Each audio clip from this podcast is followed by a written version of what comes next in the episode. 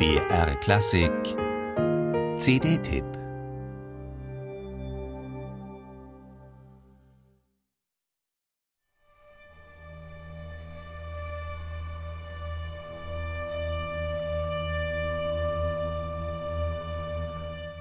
Ein ganzes Leben lang hat John Cage damit zugebracht, die Musikwelt zu verblüffen, zu provozieren und zu revolutionieren.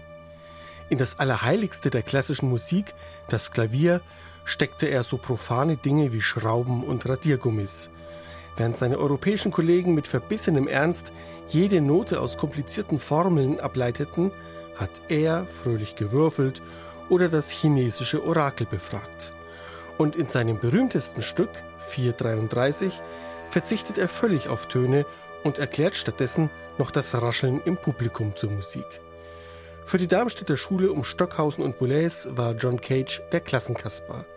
Doch dann, gegen Ende seines Lebens, hat der Störenfried aus den USA plötzlich die Schönheit wieder entdeckt.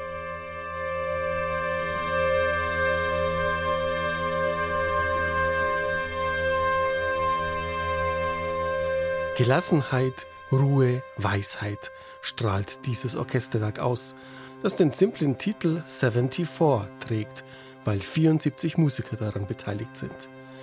Es ist eines der letzten Werke, die John Cage komponiert hat. Seinem Freund, dem Zufall, ist er dabei bis zu seinem Tod 1992 treu geblieben. Es gibt in diesen späten Stücken keine Takte, keine Partitur, keinen Dirigenten, stattdessen eine Digitaluhr und sogenannte Time Brackets. Jeder Musiker soll innerhalb eines gewissen Zeitrahmens selbst entscheiden, wann er seinen Ton beginnt und wann er ihn beendet.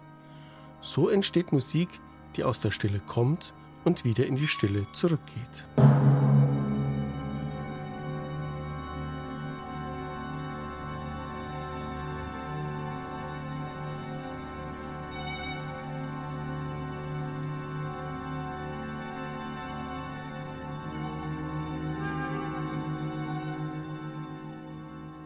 Mit anderthalb Stunden Dauer ist das Orchesterwerk 103 das längste von John Cage.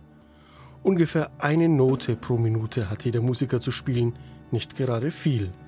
Aber weil es 103 Instrumente sind, kommt dennoch keine Langeweile auf, eher eine Art meditativ getönte Spannung.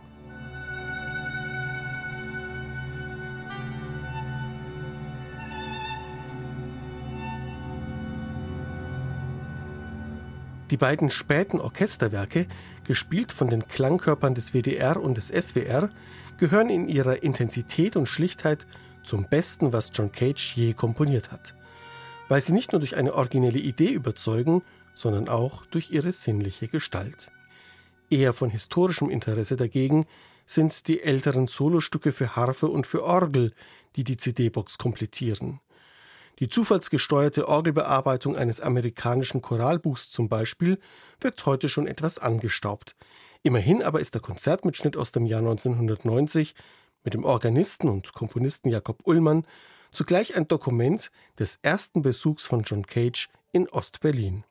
Und in dem federleichten Harfenstück In a Landscape von 1948, gespielt von Gabriele Emde, kann man staunend die poetische Seite des jungen Cage entdecken.